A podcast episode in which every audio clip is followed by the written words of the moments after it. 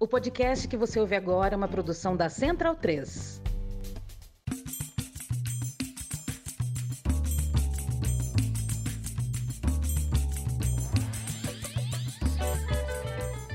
Olá, pessoal. Quero dar as boas-vindas para quem está nos ouvindo, quem é a primeira vez e quem tem a oportunidade de nos seguir aí nessa jornada.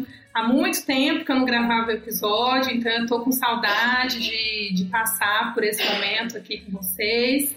Eu me apresento, sou Nicole Giovana, eu sou é, daqui, estou aqui em Uberlândia, estou como professora aqui de saúde coletiva na Faculdade de Medicina da UFO e gravo desde aqui hoje com a participação super mega especial de duas queridas, Winnie Samanu Rosiane Correia. Eu gostaria muito que elas dessem essa boas-vindas também, se apresentando, dizendo um pouco de onde veio, colocando as pitadas mais importantes das, das apresentações de cada uma. Já é, a princípio, já queria agradecer muito, aceitar o convite para essa gravação. A gente está gravando hoje no dia 23 de março de 2023. A gente está gravando dois dias depois de ter é, passado um marco muito importante para a gente sobre essa temática, que foram os 21 dias de ativismo negro contra o racismo. Então, do dia 1 ao 21 de março, várias atividades aconteceram é, trazendo à tona essa importância e por isso que a gente está aqui hoje para falar um pouquinho sobre a saúde da mulher negra. Então, muito obrigada, Winnie, muito obrigada, Rosiane. Eu passo a palavra para vocês, para vocês se apresentarem brevemente para a gente. Olá, todo mundo. Fico muito grata com o convite. Obrigada, Nicole e Giovana. Esse projeto maravilhoso. É uma honra estar aqui fazendo parte desse acontecimento com vocês.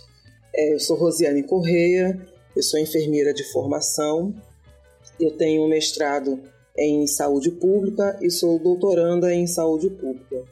Eu, na minha trajetória profissional, eu passei por diferentes áreas, né? Já passei por reabilitação físico-funcional, já passei por, pela área de emergência, mas lá no meu comecinho de carreira, eu comecei com a saúde pública e hoje, depois de muitos anos de experiência, eu retorno para a saúde pública, que é realmente a minha área de paixão, minha área de interesse.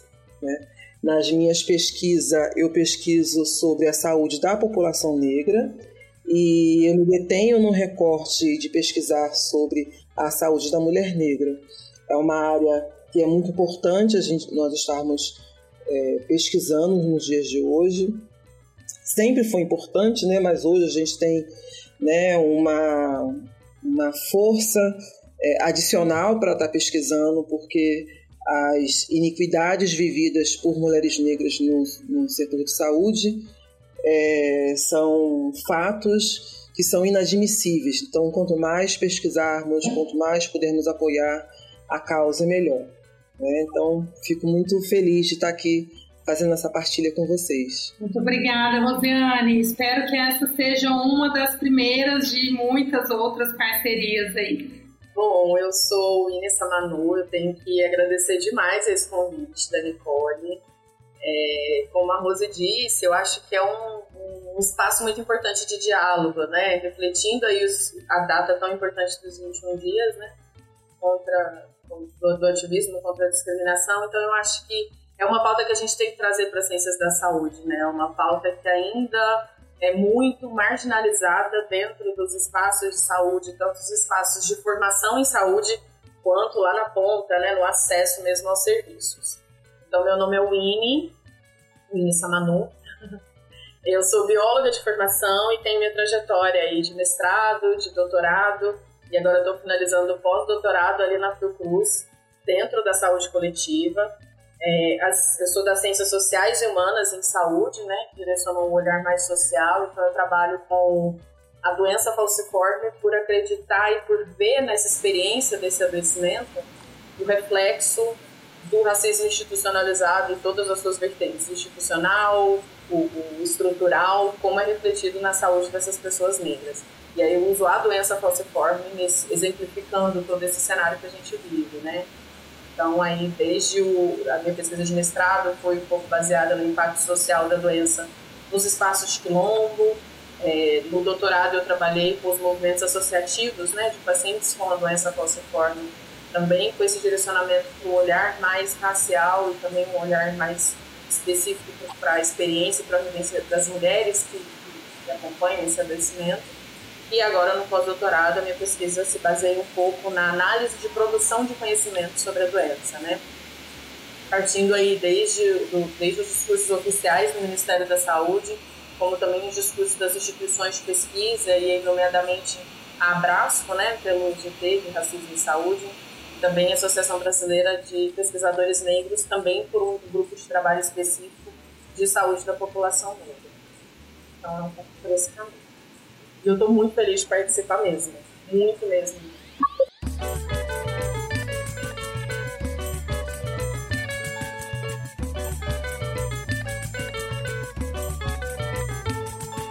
Muito bom, Willy, muito obrigada. É, realmente é um, é um prazer chegar nesse, nesse momento e estar aqui com tom na mesa com duas mulheres potentes e acho que vai ser um, um, momento muito bom para a gente discutir algo que, é, como Rosiane disse, não é de hoje que a gente precisa falar disso, não é porque a gente está em março que a gente precisa relevar esse tema. É, então, a gente está aqui hoje para reforçar algumas coisas e relembrar outras. E para já esquentar os motores aí, é, eu queria fazer essa pergunta aberta para vocês. Por que, que a gente precisa falar sobre saúde da mulher negra? Queria que vocês elencassem um pouco da necessidade mesmo da gente trazer esse tema à tona, é, não só no dia de hoje, mas ainda nesse sistema que a gente vive, nesse mundo que a gente vive, nesse país que a gente ocupa.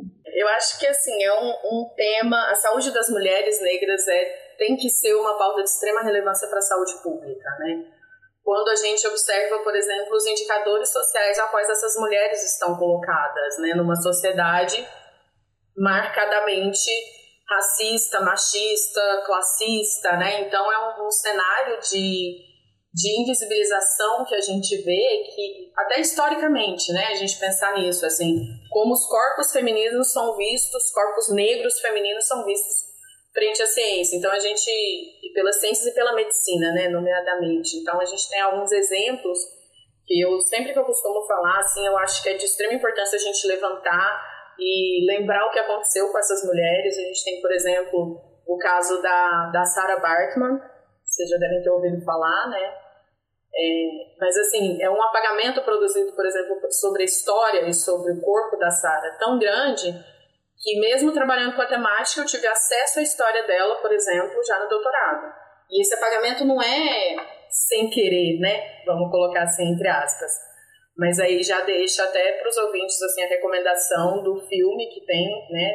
Claro que ainda muito romantizado, né? Mas tem o filme A Vênus Negra, que é muito interessante, que conta a história da Sara, mas em síntese, sem spoilers, a Sara era uma mulher da África do Sul, né, que foi levada para a Europa e para exposições circenses, devido às suas características anatômicas que se distanciavam muito do padrão europeu, né? Então é importante a gente colocar que o Georges Cuvier, o anatomista, naturalista da época, super famoso, e eu estudei na faculdade, provavelmente muita gente ainda continua estudando, ele estudou a Sara em vida e colocava a Sara numa extremidade oposta do padrão corporal, né? Pensando na normalidade como a mulher branca europeia e a Sara nesse, nesse outro extremo desse corpo que se aproximava muito ao animalesco, né? E aí o que eu acho mais é, complexo de pensar essa a história da Sara, né? Depois da morte dela, acho que ela faleceu, se não me engano, foi 1815. É, o corpo dela foi levado e foi exposto no Museu de Loma em Paris até a década de 70, gente e seus restos mortais só voltaram para a África do Sul depois de muitas batalhas diplomáticas e aí já envolvendo é, o Mandiba, né, presidente Mandela, e os restos mortais dela só voltaram para lá em 2002. Então, assim, mesmo após a morte da Sara, essa posse do corpo da Sara é, pelos europeus foi muito marcada. Eu acho que marca muito essa que a gente vê como reflexo hoje em dia, né, dos nossos corpos. Então, um outro exemplo é que a gente tem gravíssimo, né, para a gente pensar esse processo histórico, a gente tem as mulheres de Westcott, né, a, a mais famosa é a Anarca, né, a Anarca Westcott, que tiveram seus corpos utilizados pelo pai da medicina moderna, né, da ginecologia moderna, vamos chamar assim, que é como ele ficou conhecido, quase que inominável, né, mas ele utilizava os corpos dessas mulheres para realizar procedimentos experimentais sem consentimento, sem anestesia e também é um apagamento que não é sem querer, né, não é tão por acaso assim. Então, é, esse descarte, né, dessa desumanização dos corpos femininos negros nesse processo histórico. Então, eu acho que estudar a saúde, falar sobre a saúde das mulheres negras, né, tem essa carga histórica muito grande que a gente vê perpetuada e também estereotipada nos nossos corpos hoje em dia, né, de que somos mais resistentes à dor, que somos mulheres guerreiras, resilientes, enfim. E aí, para estereótipos também, a gente pode acionar a Lélia Gonzalez, enfim. Mas pensando como todas essas perspectivas históricas é, reverberam no cenário atual desse processo de desumanização dos corpos negros e perpetuam aí é, o racismo nas suas diversas vertentes, né? Institucional, estrutural, recreativo, enfim, um pouco por esse caminho.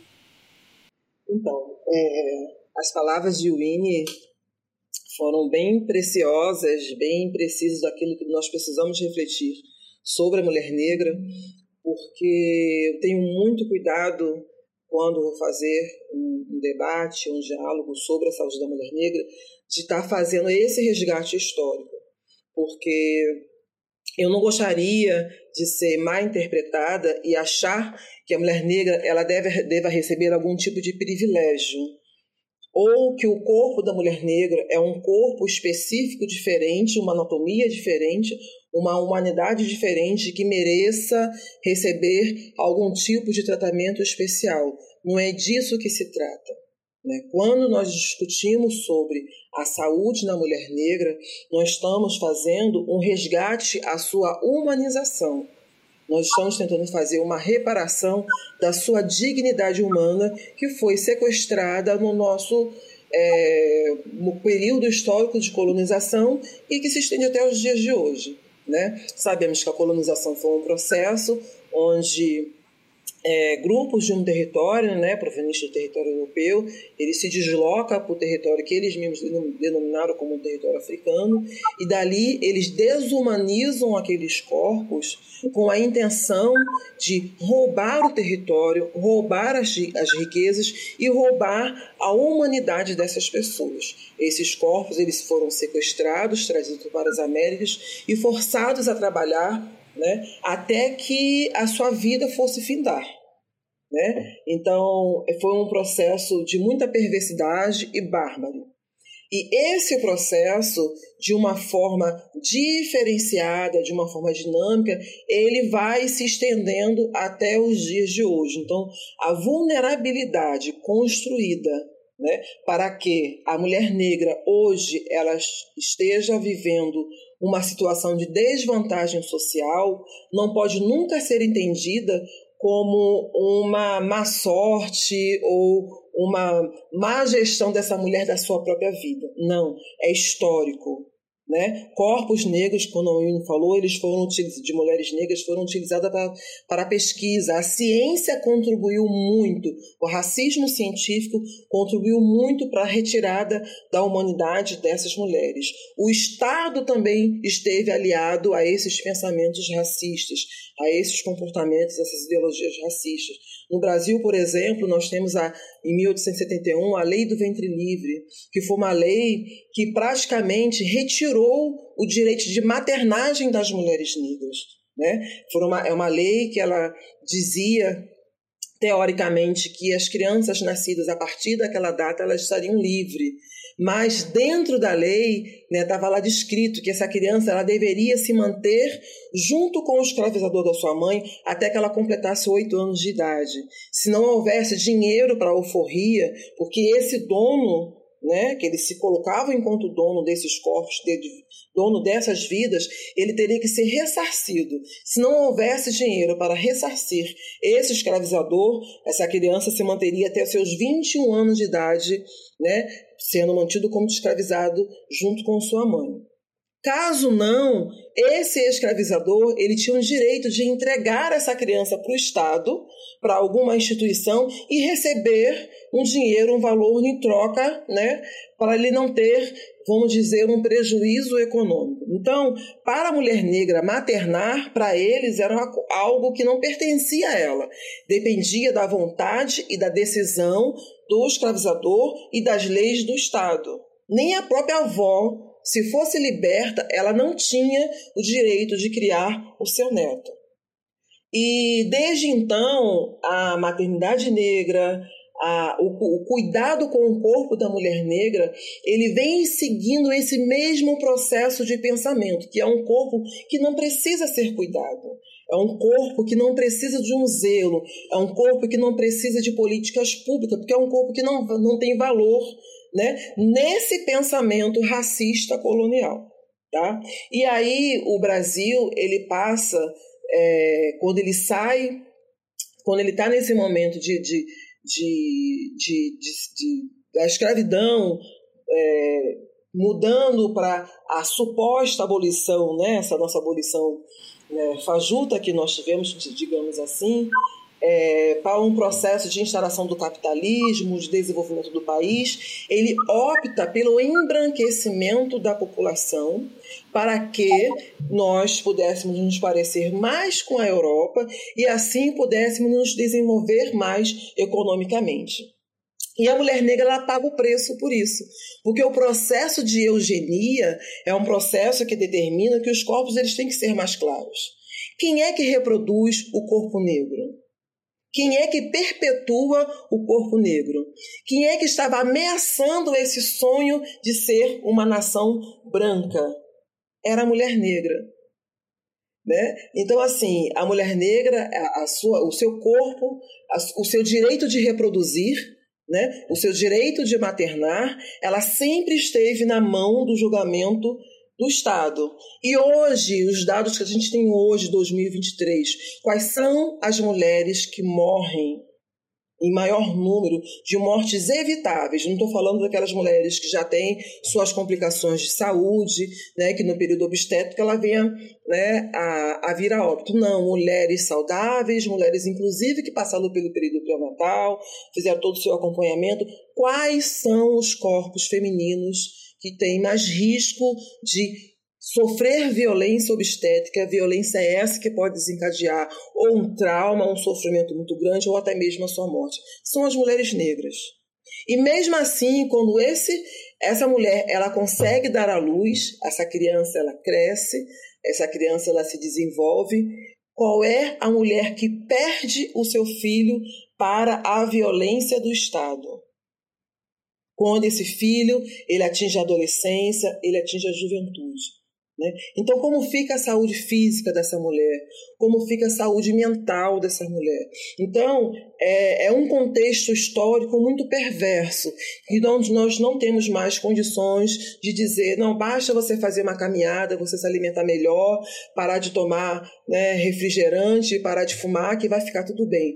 Não é assim. Né? Existe um processo histórico muito cruel que faz com que essas mulheres elas sejam vulnerabilizadas na nossa sociedade. E a academia ela tem que ter esse compromisso de estudar esse fenômeno, de amparar a gestão, a administração pública, para que essa reparação ela seja feita. É interessante a gente resgatar, vocês resgatarem esse histórico é, porque muitas vezes quando a gente dentro da, do campo acadêmico, a gente tenta trazer a discussão justamente para a retirada da individualidade. Quando a gente fala a importância de falar sobre, sobre a saúde da mulher negra, a gente não está levando para questões individuais, particulares apenas, mas tentando abranger essa parte coletiva e é, histórica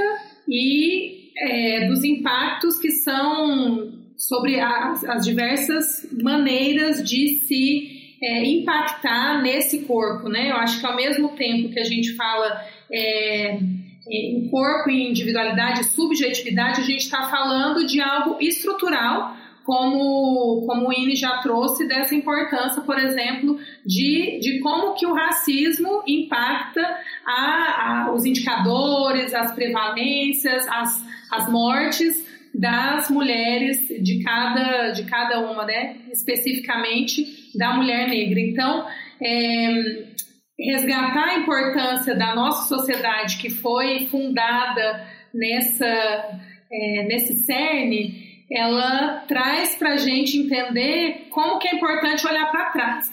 E ao mesmo tempo é muito, é, é, muito ingrato, é muito revoltante entender que esse passado ainda está enraizado, embrenhado e impacta até hoje, né? Então, avançando um pouquinho aí nessa, nessa discussão, é, queria que vocês falassem um pouquinho de como esses determinantes sociais de saúde que a gente na, na saúde, na, na, saúde coletiva e nos aspectos vinculados a, a esse a saúde coletiva, por exemplo, a gente tenta abarcar que a saúde é um determinante que depende de vários fatores, né? Não é só o que a gente fala a ausência de doença, mas é também ocasionada pela presença de diversos fatores que vão desde moradia, acesso à terra, é, direito à alimentação, preservação com relação a viver no mundo sem violência, sem essa violência que, que Rosiane tocou. Então, eu queria que vocês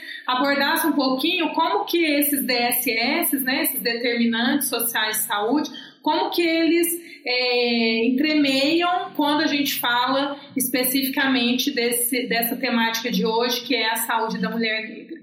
É, eu acho que assim esse reconhecimento né, do racismo como um determinante social da saúde é fundamental. Assim, mas eu acho que antes da gente estar tá falando de racismo, a gente está falando dessa perspectiva histórica mas eu acho importante sinalizar algumas barreiras que a gente tem para falar sobre raça em saúde. Quando a gente fala raça, a gente, principalmente o pessoal da área biomédica, vem muito nas dimensões e nas definições biológicas desse conceito. Né? E aí eu, enquanto bióloga, estudei isso, que são indivíduos que quando se cruzam geram descendentes férteis ou não.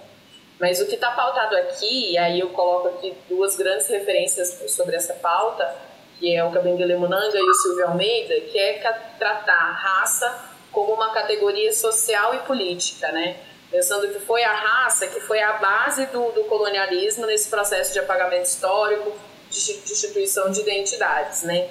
Então, o reconhecimento dessa categoria raça, racismo como um determinante vem como esse reconhecimento desse apagamento e como um forte interferente em como as pessoas negras adoecem, como buscam um serviço de saúde, como se mantém saudáveis, né? Tem até uma discussão, e aí eu acho que a Rosana está até mais apta para falar sobre isso. É, muitos pesquisadores têm analisado esses determinantes e propondo uma definição das determinações sociais do processo de saúde e doença, né?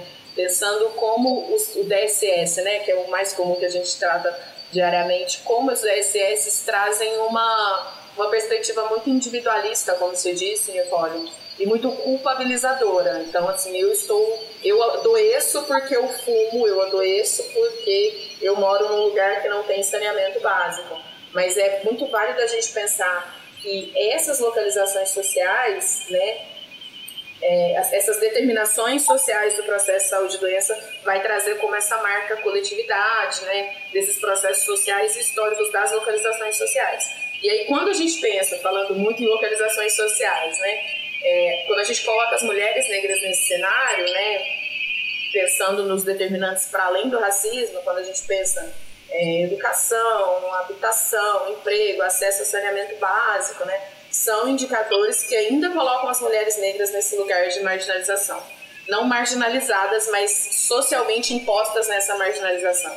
São as mulheres negras que estão mais ausentes dos espaços de, de educação formal, são as mulheres negras que estão mais presentes nos espaços de favela, são as mulheres negras que estão na base da desigualdade salarial, né? E aí é importante a gente pensar nessa régua da desigualdade salarial, tanto os homens negros como as mulheres negras e como essas posições são essas duas posições são colocadas sempre no final dessa pirâmide, né?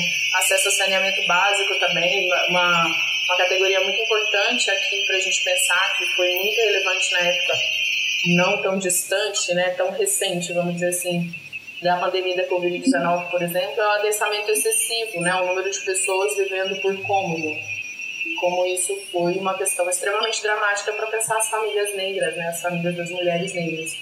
Então, eu acho um pouco nesse sentido. É, é, é assim, extremamente importante a gente continuar pensando é, no racismo com esse determinante social, mas a gente conseguir pensar e refletir justamente é, nesse processo de coletividade, né, nesse processo social e histórico dessas localizações. Então, concordo plenamente com a Winnie. É, quando começou a se pensar né, nos determinantes sociais de saúde, que foi um conceito construído na América Latina, é, onde teve a necessidade de fazer um resgate histórico para identificar as características individuais de grupo, de como eles vivem, a forma como se vive, vai influenciar diretamente no seu estado de saúde, vai influenciar diretamente é, no seu adoecer e vai influenciar diretamente no morrer.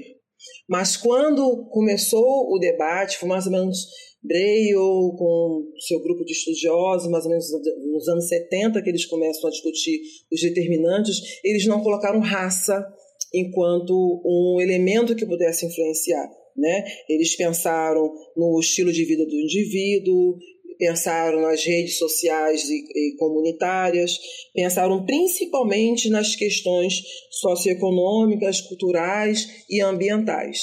Né? E só que depois, é, ampliando mais esse debate, não tem como você discutir desigualdade sem abordar raça quem assim o faz e está sendo, está sendo injusto, porque nós somos uma sociedade que hierarquiza as pessoas baseado na ideia de raça. E essa hierarquização ou privilegia ou pretere as pessoas em todo o âmbito da sua vida. Tá? Então, quando nós falamos em moradia, existem bairros onde tem as condições é, sanitárias de água e esgoto satisfatória, adequada. Se você faz uma orientação para essa comunidade né, em relação aos cuidados com a sua saúde, essas pessoas têm um recurso para atender, né, a depender da orientação que ela, ela é oferecida. Já pessoas que convivem em outros bairros que são é, que não estão acessando esses direitos, né, é, do Estado de ter uma, uma, uma, renda adequada, de ter uma rede de esgoto, de ter uma moradia que tenha um dimensionamento de pessoas nessa moradia que seja minimamente né, digna de se, de se viver, para essa pessoa a mesma orientação ela vai é, atingir de formas diferentes. Tá? Então, assim, quando, quando nós pensamos em determinação social de saúde, nós temos que pensar no racismo, porque o racismo ele está atravessando a todo esse pensamento, toda essa construção de pensamento é, social, de dinâmica social. Se nós pensamos em emprego, a população negra é que está em maior é, vulnerabilidade, na informalidade. Agora, no, no período de, de pandemia de Covid-19, foi o grupo racial que teve pouco acesso a estar em suas casas, com a sua remuneração garantida, com, é, com a alimentação garantida, não. A população negra ela estava circulando ou ela estava em completa vulnerabilidade dependendo de doações para minimamente se alimentar. Tá? É, então, é, quando nós pensamos em determinação social de saúde, nós temos que centralizar o, o racismo nesse debate. Né? A gente tem que centralizar que a, a, a, raça, como a Winnie né, já discutiu com a gente, é uma construção social, ela é datada, é a partir do século XVI que nós podemos falar dessa raça que a gente discute hoje. Não existe essa distinção biológica, mas existe uma distinção social construída de que pessoas de raças não brancas, elas são impostas a ela situações de, de sobreviver onde elas te, estão é, expostas a uma maior vulnerabilidade econômica, social que vai impactar na sua saúde. Né? Então, pensar em determinação, é, determinantes sociais de saúde, determinação social de saúde, nós temos que pensar o racismo como um elemento chave desse, desse debate, um elemento central para esse debate, para que, essa, que esse diálogo ele seja realmente um diálogo justo. É, e aproveitando é, algo que você tocou, Rosiane, que, que fez uma conexão aqui com, com, com é, as palavras que o Winnie falou sobre a importância da gente é, minimamente a, colocar a, a, raça de uma forma central nessa análise. É, do mesmo jeito, quando a gente fala de vida, da importância de garantir essas minimamente é, é, essas condições que, que são condições é, igualitárias de acesso, equânimes de acesso, de, de oportunidades, do que quer que, que se diga né, nessas condições, nessas determinações, ao mesmo tempo que a gente fala dessa vida, a gente não tem como falar também, não tem como desvincular do conceito da gente falar de morte também. Se a gente fala quem vive mais, a gente está falando quem morre mais. E nisso a gente toca um pouco na necropolítica. E aí, levando um pouquinho a discussão para esse lado, é, e continuando a discussão de como que esse racismo impacta é, especificamente a saúde da mulher negra, eu queria que vocês trouxessem um pouco é, essa ótica do que, que é importante a gente é, estar com, com, a, com a antena ligada quando a gente vai fazer uma, uma análise de saúde, uma análise social, uma análise de determinação, né? Fazendo uma reflexão um pouco em relação à, à morte né, e a mulher negra, a morte e a, mulher, e a população negra, é, o conceito de necropolítica, né, feito por Aquile Bembi, ele fala é, sobre. Ele se baseia nos, nos conceitos de bio, biopolítica de Foucault, né, para entender a situação da população negra mundial e como os nossos corpos eles são tratados enquanto corpos descartáveis, né? não só corpos descartáveis, mas corpos alvo. A necropolítica é um conceito que fala de quem deve morrer quem pode morrer e como essa pessoa pode morrer. Tá? É, existe um pensamento criado de que o corpo negro é um corpo inimigo, é um corpo a ser eliminado.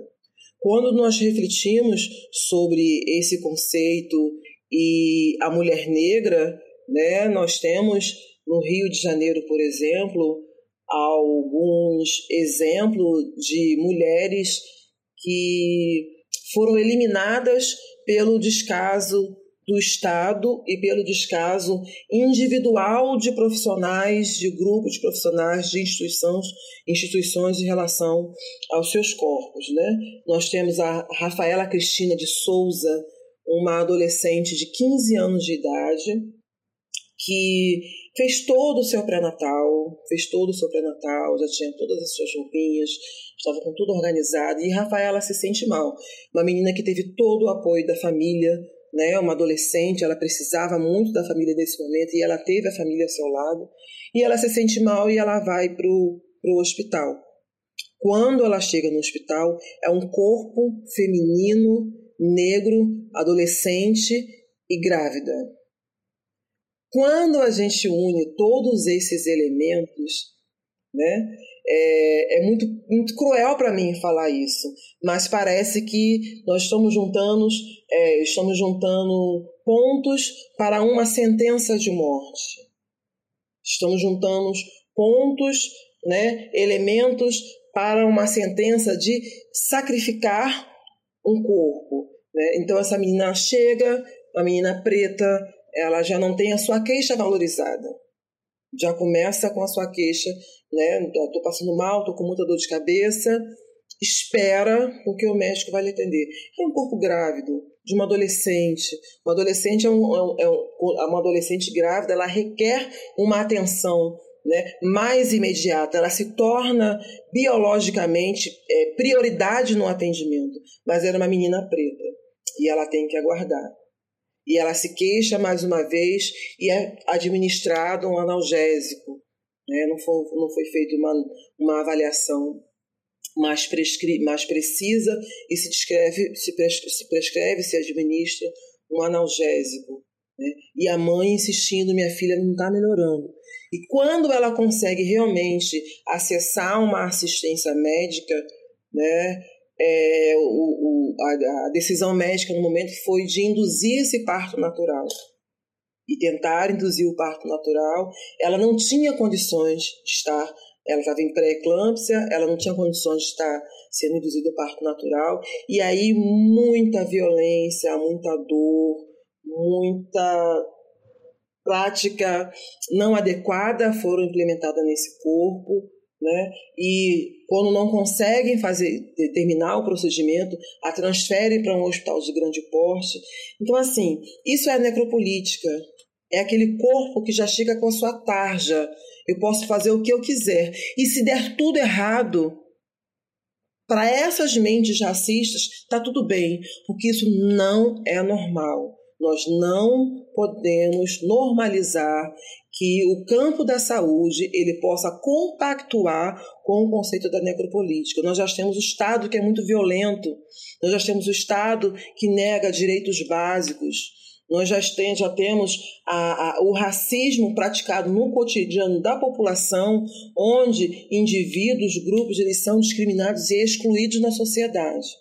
Mas a instituição de saúde, que é formada por profissionais treinados, que juraram prestar o seu, seu, o seu procedimento né, de forma mais adequada, ela não pode ser mais um braço aliado para que a necropolítica ela atinja os corpos pretos e, infelizmente, os corpos das mulheres negras. Eu trouxe um exemplo, a gente tem Cláudia Ferreira, a gente tem Luana, né, a gente tem vários outros exemplos, infelizmente, que comprovam que o desleixo, o maltrato, a perversidade para com o corpo da mulher negra é algo que precisa ser discutido, debatido e combatido. Nós estamos aqui, né, né, nesse momento, fazendo essa discussão. Acredito que o intuito maior desse podcast, de todo o trabalho de vocês, trabalho maravilhoso que vocês estão construindo, é de levantar o debate para que nós sejamos profissionais da área de saúde combativos né, a esse tipo de, de sistema, né, de ideologia de que o corpo preto ele pode adoecer, ele pode sofrer né, de certa forma. Eu concordo muito com a Rosiane, assim, eu acho que a necropolítica é um conceito que vem muito ligado e muito pautado, muito bem discutido dentro da segurança pública, né, em todas as posições de violência ao qual a gente está submetido, mas é muito importante a gente pensar nesse conceito dentro dos espaços de saúde, né. É, uma vez eu ouvi um relato de, bom, eu, das minhas pesquisas eu sempre faço entrevistas, né, então a gente vai conversando e vai ouvindo histórias, e uma dessas histórias foi um, um homem que chegou é, vítima de um assalto no posto de saúde, no, na urgência, e como vítima de assalto, baleado, ele foi tratado como um assaltante.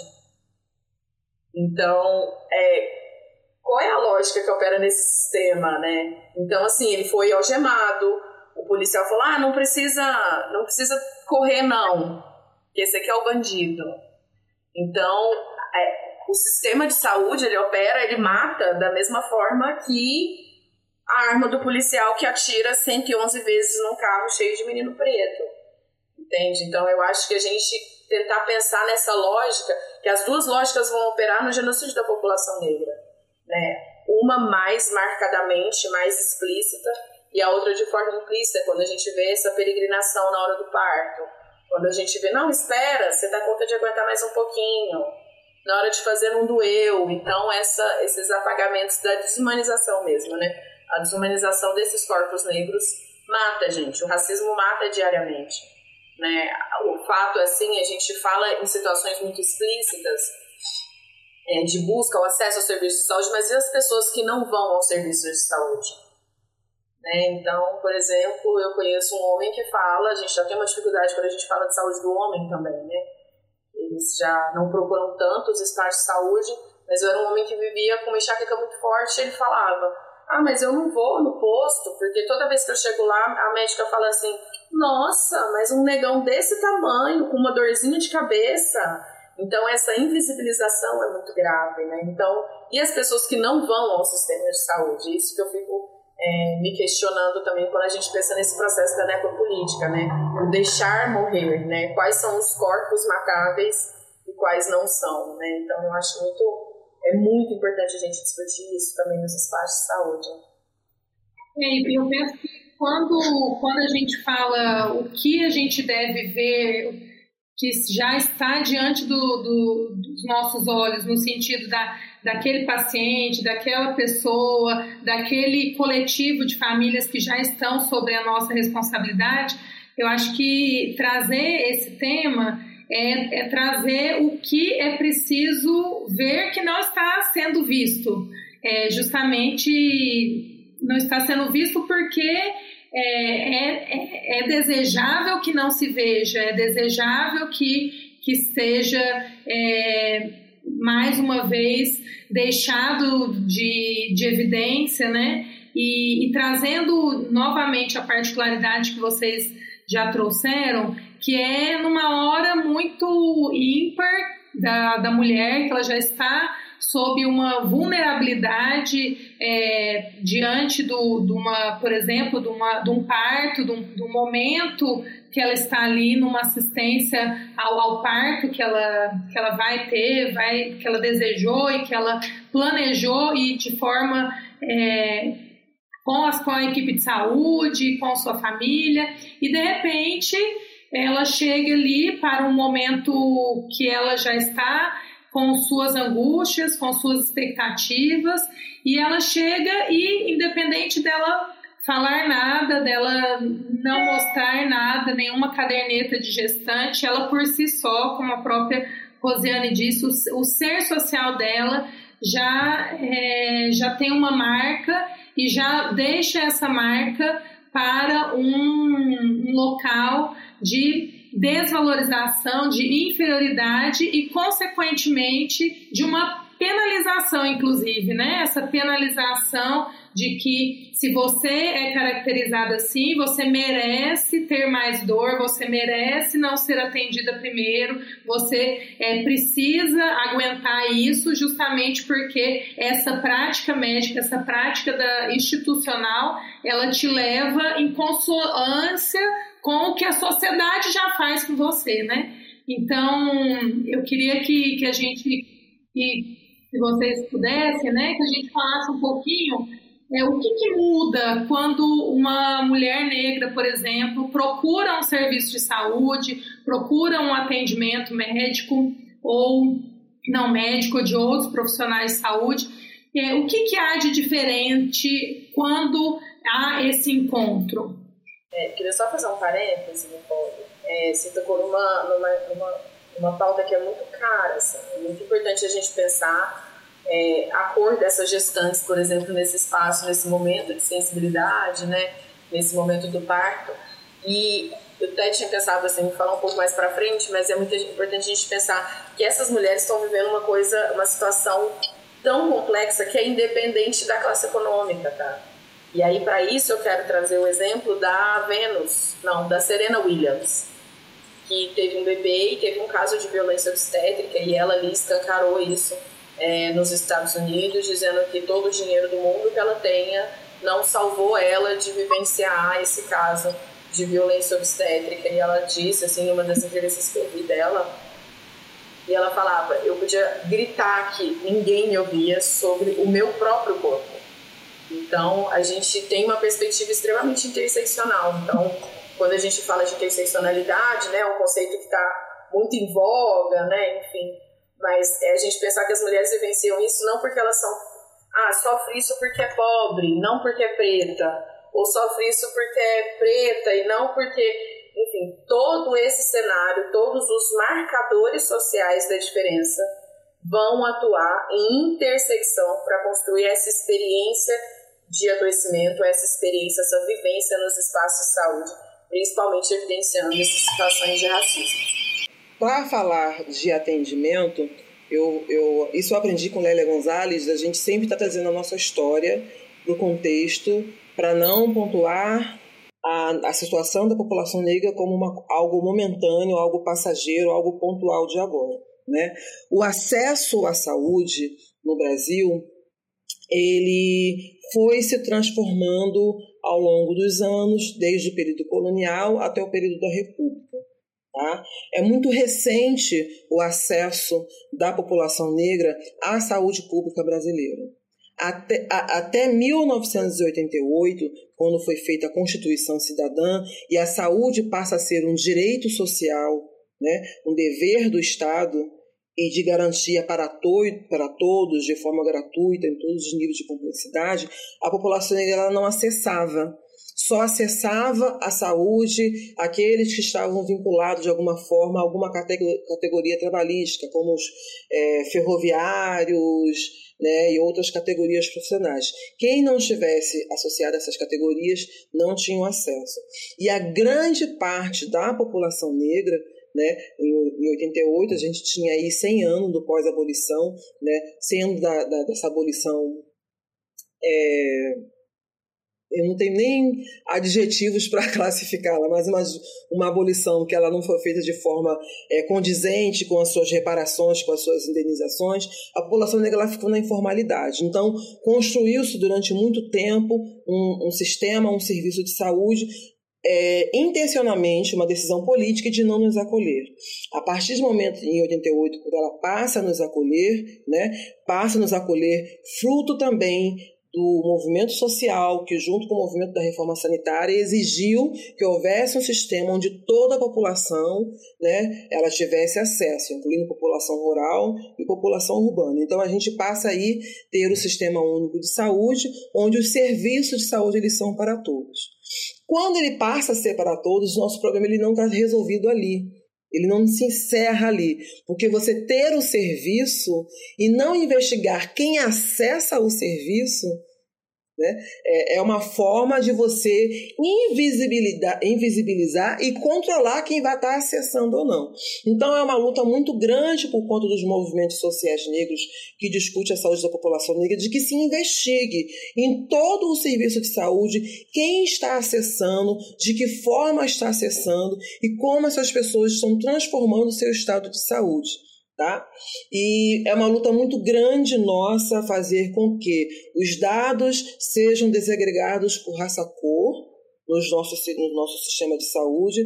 E o, o primeiro sistema de saúde né, criado no Brasil foi o sistema de mortalidade, ele foi criado em 1975, somente 20 anos depois que ele passa a ter a pergunta sobre raça-cor nesse sistema. Mas somente em 2017 que passa a ser obrigatório que os nossos sistemas tenham os dados desagregados com raça-cor.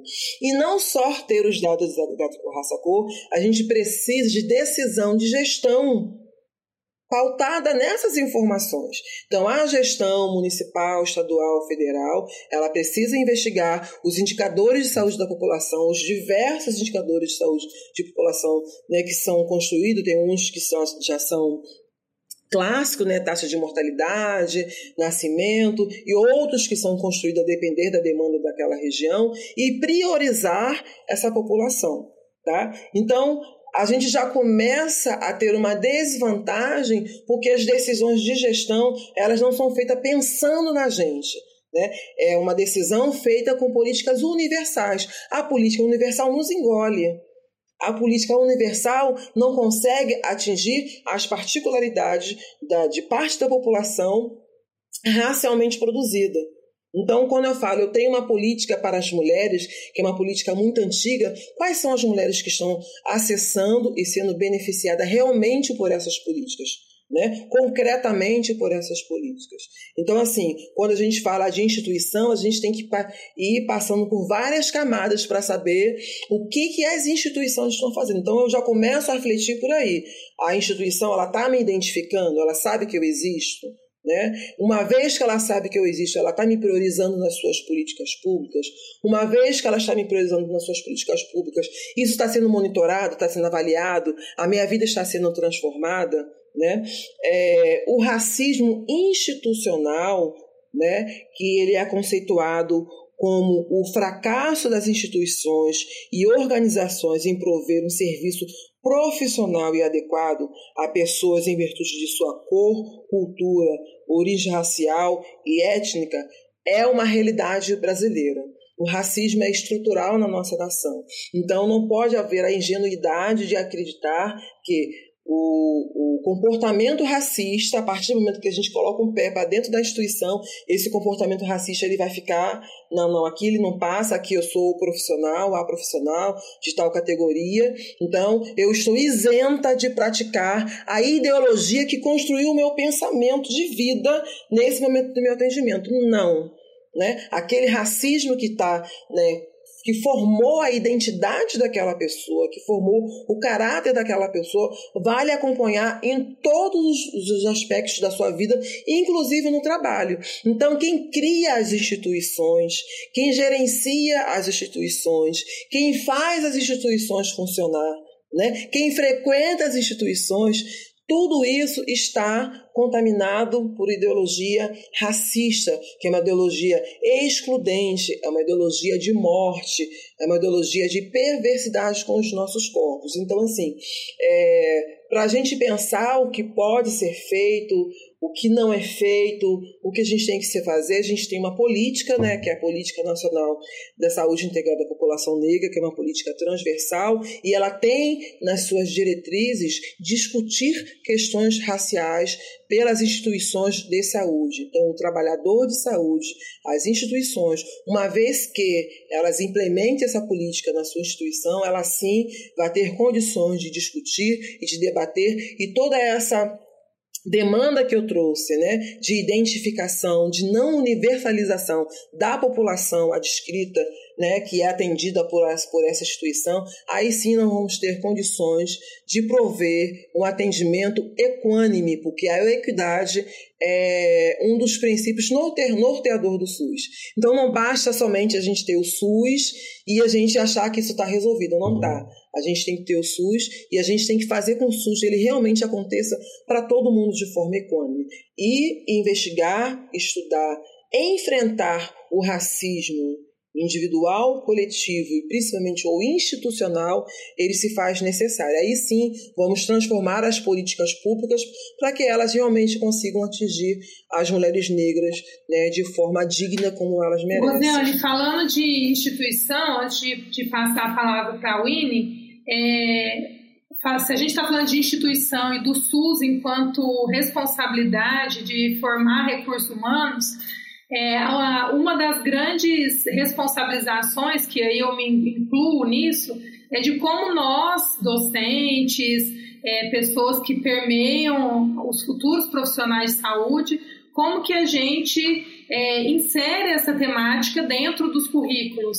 E isso já é uma, uma lei isso é uma obrigatoriedade, já não é de agora, mas mesmo assim, se a gente faz uma análise dos currículos, principalmente é, em saúde, principalmente na medicina que eu trabalho, a gente sabe que essa temática não é uma temática levada a, a, no cotidiano das discussões e da formação. Então, é, abordar esse racismo institucional também é falar dessa invisibilização dessa temática no momento tão ímpar que é a formação acadêmica de futuros profissionais. E, e para finalizar essa parte de agora, me fez lembrar de um outro filme muito legal, que é o M8, que é um filme que, que chama M8, Quando a Morte Socorre a Vida, é um filme brasileiro de 2020, que aí retrata um pouco é, de um estudante é, que é um estudante negro e ele entra na faculdade de medicina e aí tem todas essas questões vinculadas à, à sua experiência nesse ambiente tão hostil que é, é uma faculdade de medicina. Não, Nicole, é que você assim, pegou exatamente o que eu ia falar, assim, complementando a Rose, né? É a gente pensar que antes de ser profissional da saúde, eles são alunos. E eles passam por uma instituição de formação e como esses temas são distanciados. A gente tem a Lei 10.639, a gente tem a obrigatoriedade, e aí o que eu fico muito chateada quando eu vejo alguns currículos é: ah, esse tema é transversal. passa em todas as disciplinas da formação acadêmica. Aí esse passa em todas as disciplinas, cada um acha que o outro está falando e no final da história ninguém fala nada. É sempre não, assim que acontece. São raríssimas gente... as instituições, até hoje no Brasil, que tem uma disciplina específica de saúde da população negra, por exemplo. E aí a gente tem que pensar, esse apagamento é, é tão sem querer assim, é tão, ah, não foi, não foi minha intenção, não é, né? Então, quando a gente pensa, por exemplo, pensando um pouco na doença falciforme, que é o adoecimento que eu trabalho mais proximamente, o que, que faz a gente pensar, por exemplo, que um estudante de medicina sai da graduação sem saber o que é a doença falciforme, mas ele sai sabendo o que é fibrose cística. Sendo que a doença falciforme é uma das doenças genéticas mais frequentes na população negra, mais frequentes no Brasil. Sabe quais são os mecanismos que operam nesse silenciamento? Sabe, eu sempre fico muito revoltada. Em uma das minhas entrevistas, é, eu estava conversando com uma mãe, o filho dela estava com 5 anos na época. Ela disse que chegou no pronto-socorro, chegou para o profissional, para o médico, falou: olha, ele tem a doença falciforme, ele precisa de tantas bolsas de soro, ele tem que tomar esse esse medicamento. A primeira reação do médico foi: eu que fiz medicina, dá licença que eu sei o que eu estou fazendo. Então já é o apagamento de toda a experiência da pessoa, né? E aí, depois que ele disse isso, ela disse que exatamente três segundos depois, ele pegou o celular e jogou no Google para saber o que, que era doença falciforme. A gente não está falando de uma doença rara. Entende? Então, o que, que, que promove esse apagamento? Né? E aí eu digo também, tem outras doenças que são mais prevalentes na população negra, mas assim, a doença falciforme eu acho que é a que exemplifica muito bem esses casos, porque é um, uma total desinformação. Né? Uhum. Aí fala, ah, mas se você fizer uma residência em hematologia, você vai ouvir sobre.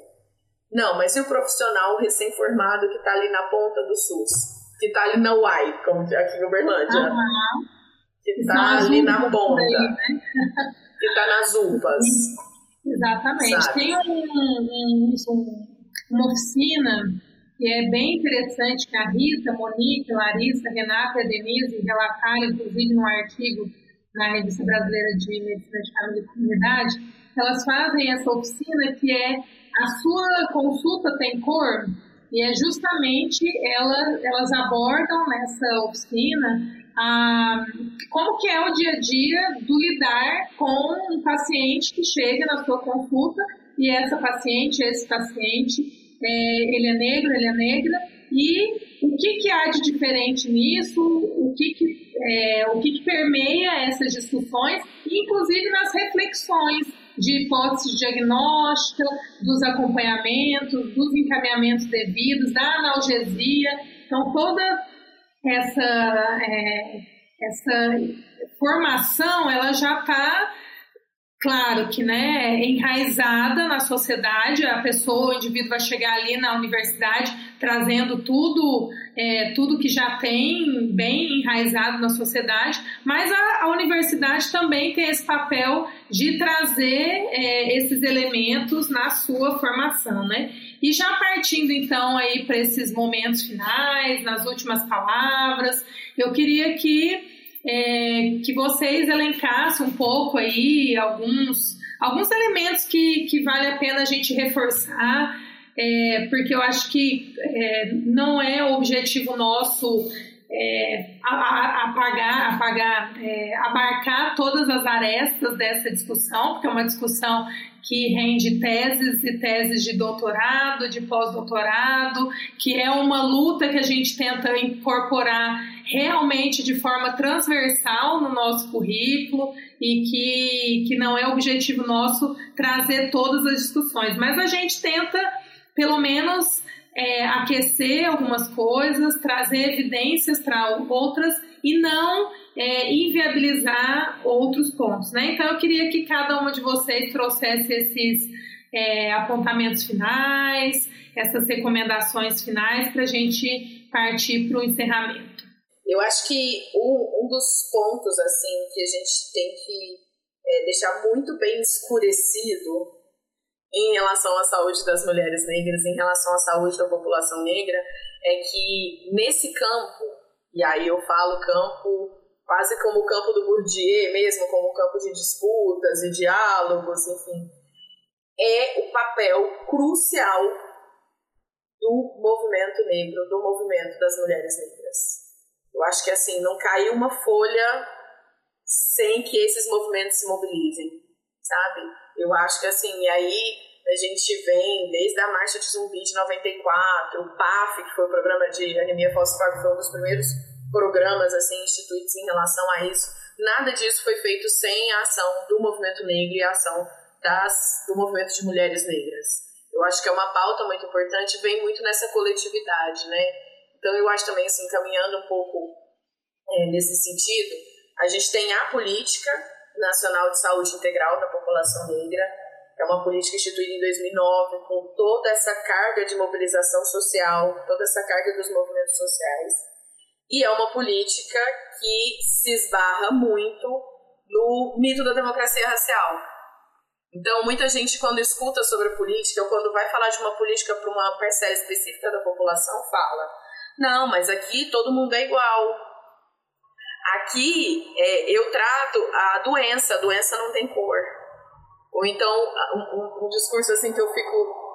É muito difícil a gente manter a passividade em alguns momentos, quando eu escuto, por exemplo, mas o sangue de todo mundo é vermelho.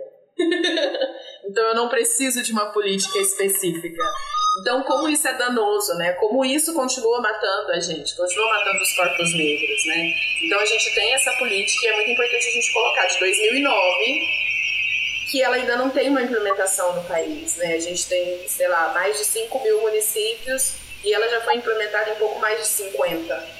Então é a gente conseguir pensar, e aí eu faço aqui, deixo essa provocação, né? Somos todo, todos, somos todos iguais, toda aquela discussão desse mito da democracia racial que é fortemente alimentado, né? Por enfim, todas as questões que vêm depois de meritocracia, enfim. Mas a gente pensar quais são os mecanismos também que operam nessa ausência, né? Dessa dificuldade de implementação da política. É muito importante a gente pensar isso, né? Eu acho que é um dos dos pontos chaves aí para a gente pensar, porque a, polícia, a política traz grandes avanços, como o reconhecimento desse racismo como uma determinação social em saúde, ele traz essa necessidade de um olhar, de um, de um direcionamento interseccional para esses marcadores sociais da diferença, né? Mas por que, que ele é tão, por que, que a implementação é tão baixa? E aí a gente tem vários estudos e aí a gente também pensa que agora é, nesse processo de esperança democrática que renova o coração da gente, que essa política vai, vai ter uma visibilização maior e vai conseguir chegar de fato quem precisa, né? Também uma outra questão que a gente tem que pontuar aqui, que eu acho crucial quando a gente fala de saúde das mulheres negras e também sobre saúde da população negra, é a gente pensar no quesito raça-cor.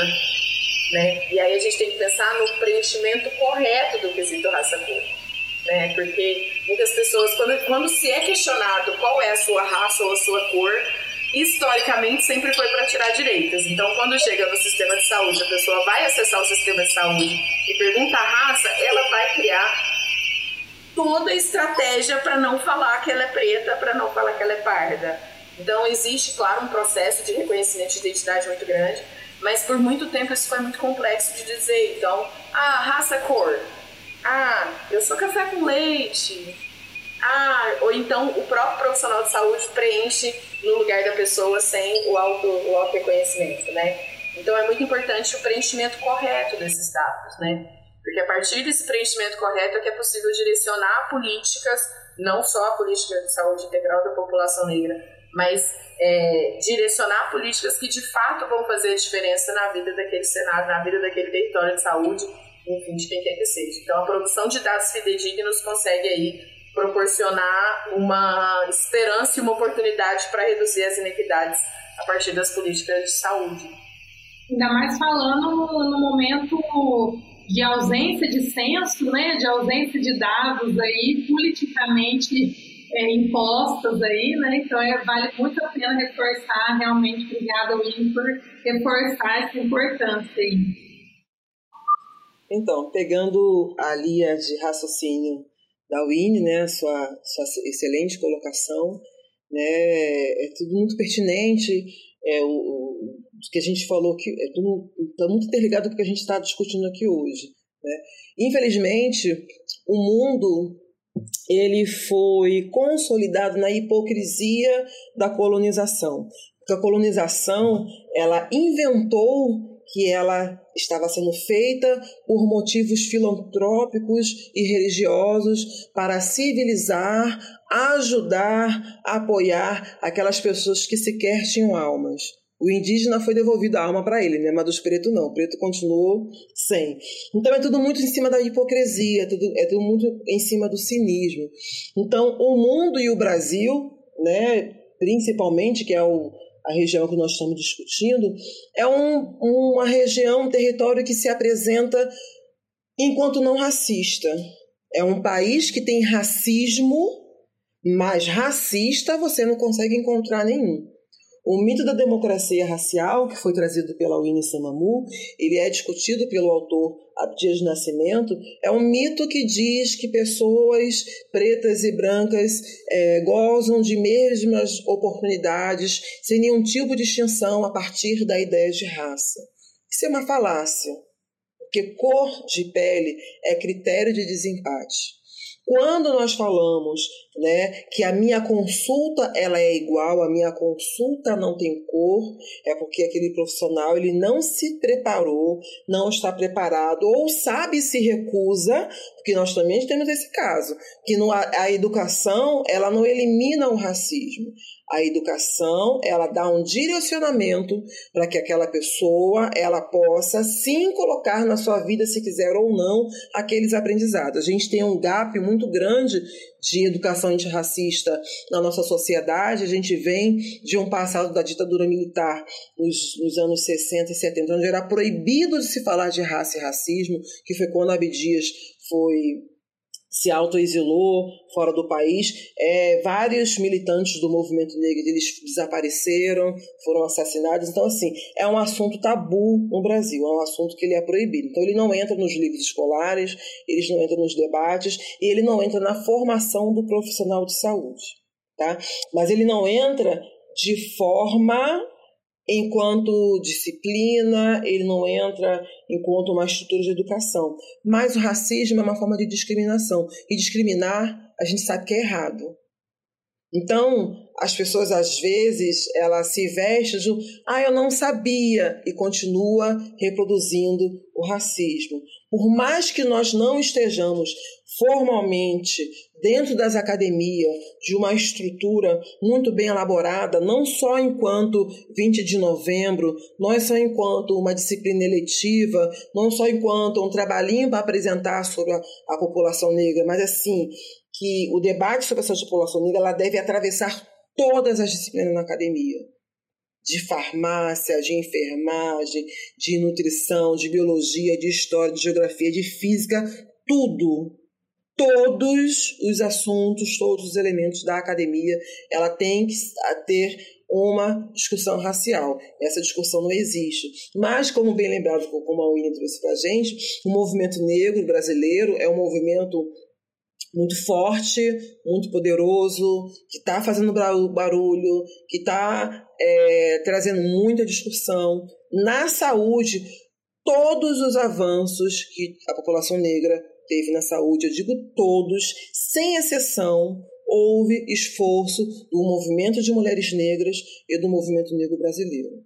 Todos os debates, discussões, mudança de lei, denúncias, todos eles foram alcançados através de muito, não foi pouco não, de muito esforço dos movimentos negros brasileiros.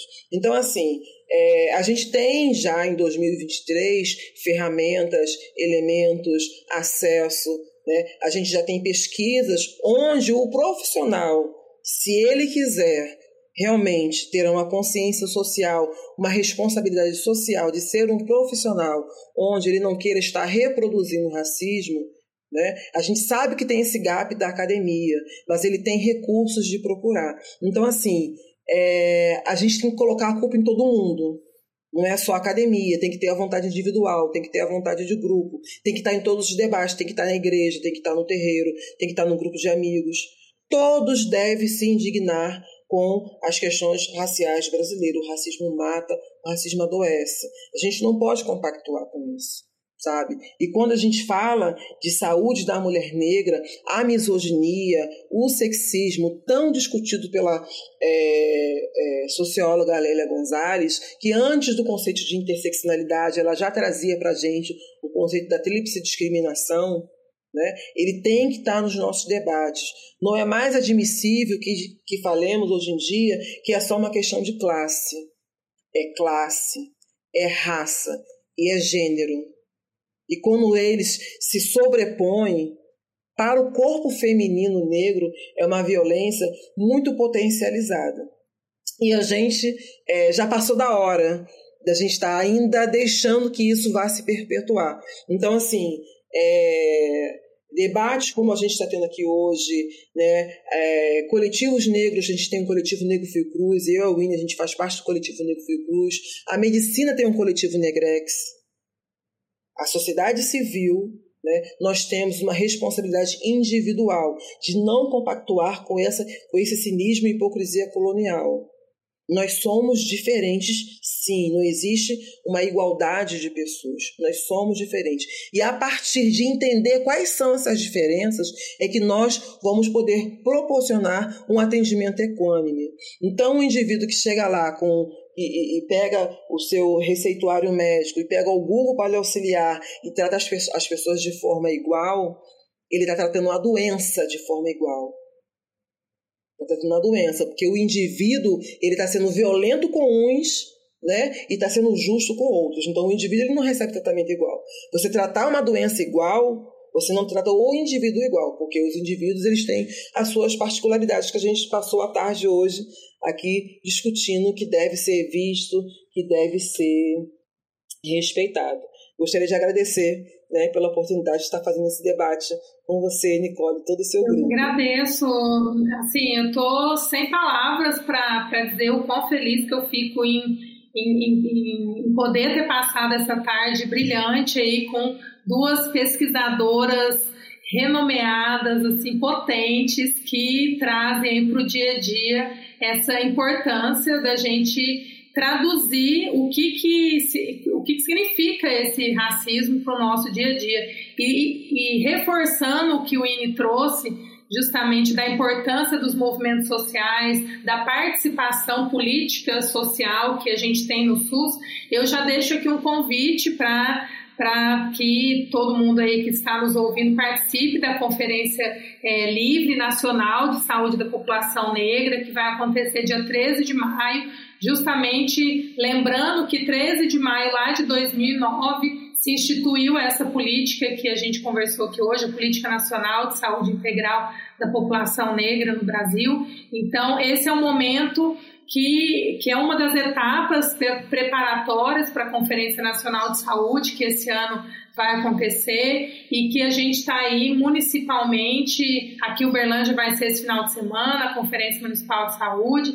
Então a gente está aí nesses preparativos. Eu deixo esse convite justamente para que nesse mais uma vez a gente possa é, coletivamente trabalhar para as melhorias em prol da, de uma saúde digna para a mulher negra e para as pessoas que vivem aqui no Brasil, porque admitir que a melhoria da saúde da mulher negra é uma melhoria para o povo brasileiro, né? Então, eu queria agradecer muito o INE, agradecer muito Rosiane e deixar aí o podcast Medicina em Debate aberto para as futuras participações de vocês. Muito obrigada mesmo.